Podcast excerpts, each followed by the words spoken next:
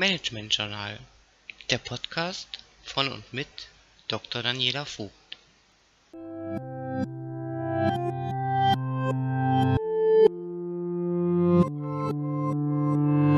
Veränderungen gehen mit erheblicher Mehrarbeit, der Aufgabe bekannter Routinen und Unsicherheiten einher. Diese Nebenwirkungen sind allen Beteiligten vorher bekannt. In Gedanken werden Konsequenzen und Vorteile abgewogen. Nur selten geht dies zugunsten der Veränderung aus. Für Ihr erfolgreiches Sozialmanagement sollten Sie den Mitarbeitern einen klaren Nutzen bieten. Definieren Sie zur Vorteilsübersetzung ernst gemeinte Zukunftsstrategien und den Vorteil eventuell neuer Synergien. Ihre Mitarbeiter sind interessiert am positiven sozialen Wandel.